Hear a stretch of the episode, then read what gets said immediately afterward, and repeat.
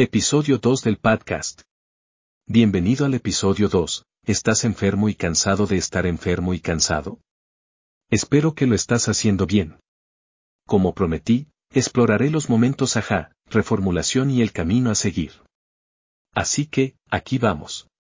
¿Alguna vez te has preguntado por qué no puedes detener algunas de las cosas que haces?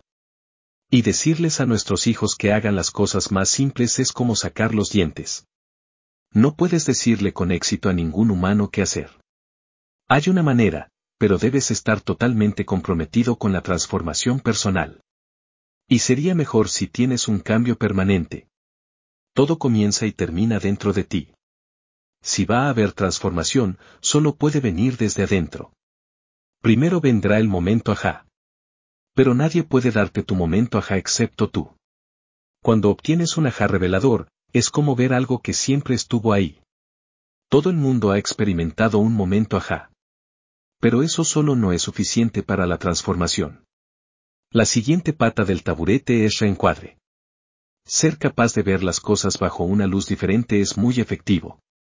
Es como un niño que es etiquetado como malo. Por ejemplo, un niño fue castigado por montar su bicicleta en una rampa para bicicletas construida y luego chocó su bicicleta. Pero una vez replanteada, la persona puede autorrealizarse. Y decir, mira lo aventurero que soy. Y soy innovador. Estoy motivado, y no tengo miedo. Puedes ver cómo una perspectiva te permitiría lograr cualquier cosa. Pero el otro te impediría hacer cualquier cosa. Las personas tendrán una visión predeterminada de ti a través de sus lentes de vida.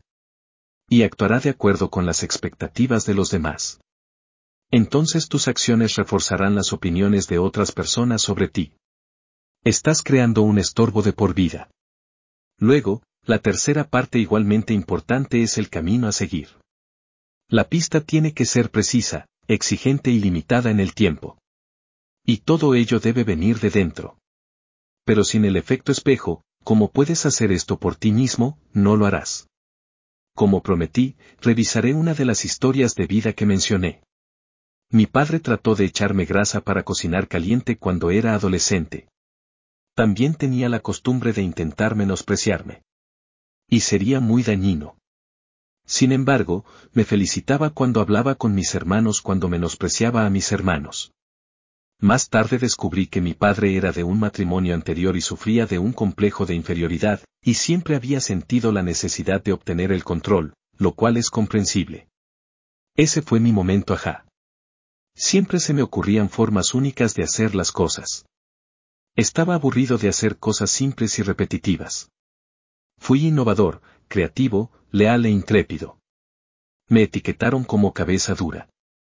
Nunca seguí lo que alguien me dijo que hiciera sin una evaluación personal. Y nunca delataría a los amigos. Una vez replanteado, me di cuenta de que tengo cualidades admirables, y apuesto a que tú también. Pero esto no era nada sin el camino a seguir. Lo primero que debes hacer es encontrarte a ti mismo cuando nunca se te ha permitido ser tú. Sería mejor si tuviera una evaluación de valor central. Todos tenemos tres versiones de nosotros mismos. La persona que retratamos a los demás, la persona que nos gustaría ser y la persona que somos. Intentar descubrir quién eres es un desafío. Y si no construyes a partir de esta base, cualquier cosa que crees eventualmente se desmoronará. Si valora la familia primero, pero toma riesgos y es emprendedor, podría tener un conflicto interno considerable. Sentimientos de culpa te perseguirán. Nunca sabrás por qué siempre te sientes mal, incluso cuando haces el bien. Defina la salida. Si el estado objetivo no está claramente definido, no puede haber un plan de ataque claramente definido. Si una persona dice, quiero bajar de peso. O perderé peso, no perderán peso a propósito. Sin embargo, si alguien dice que quiero perder 30 libras en 90 días, hay una meta definida, un límite de tiempo y responsabilidad. Puedes construir este plan. Y puede haber hitos de responsabilidad. Si está a un tercio del camino y aún tiene que perder un tercio del peso, puede ajustar fácilmente su plan. Además, podrá manejar las correcciones sin confusión. Una vez que combine todos estos principios, tendrá un plan sólido como una roca. Estoy seguro de que te das cuenta de que aún no estás fuera de peligro. Le he dicho que tiene todas las respuestas, técnicas y conjuntos de habilidades necesarios, entonces probablemente se esté preguntando por qué todavía tiene que cambiar. ¿Cómo podrías usarlo si no conoces tu grandeza interior y no puedes alcanzarla? Es hora de dejar de culparte a ti mismo y a los demás por donde estás. Podrías estar dejando que alguien te tome como rehén, por algo que ya han olvidado. Y ese alguien podría ser tú. Es posible que se esté escondiendo detrás de una etiqueta que le permite no ayudarse a sí mismo. Estoy seguro desde este ángulo, necesitas sentirte realizado. Usted puede ser miserable como diablos. Honestamente, tienes derecho a hacer lo que quieras por ti mismo. Pero una vez que pruebes, no querrás volver. ¿Y por qué deberías? Hay una gran diferencia entre mental enfermedad y afligiéndose mentalmente. Desafortunadamente, no siempre sabemos la diferencia. Espero que hayas obtenido alguna información valiosa. Y espero que me acompañen en el siguiente podcast.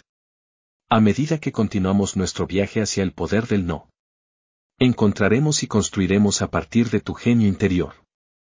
Habrá seminarios web y programas adicionales con acceso y soporte en línea. Manténganse al tanto. Por favor, recuerda amarte a ti mismo. Usted no está solo. Eres relevante y digno. ¿Qué hay sobre eso?